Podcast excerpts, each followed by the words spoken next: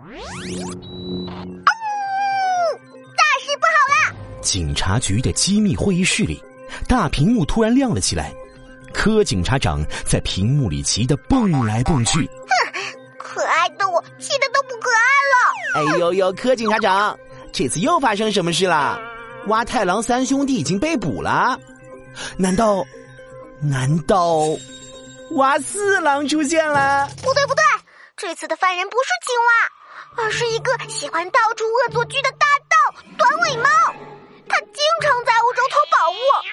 这一次，他用假的宝物换走了三件法国卢浮宫里的真宝物——蒙娜丽莎的微笑、断臂维纳斯雕像和胜利女神像。柯警察长拿出了三张照片，拉布拉多警长和杜宾警员盯着荧幕里的照片一看，杜宾警员笑得满地打滚啊！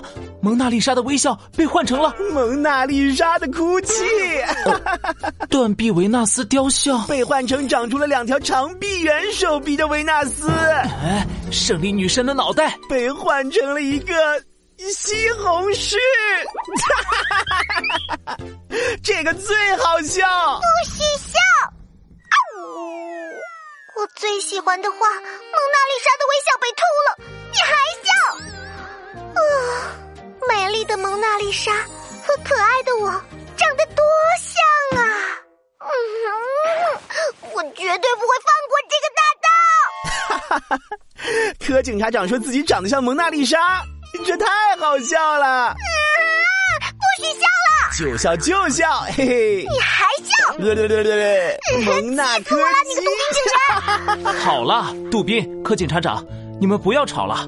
现在最重要的是要找到这个大盗。对对对我要和你们说的就是这些事儿。嗯，你们必须找到被他偷走的珍宝物作为证据，将短尾猫抓进监狱。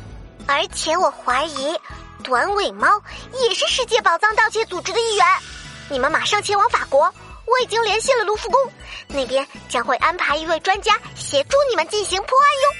哦，拉布拉多警长，杜宾警员，追回卢浮宫的宝物，找出世界宝藏的真相。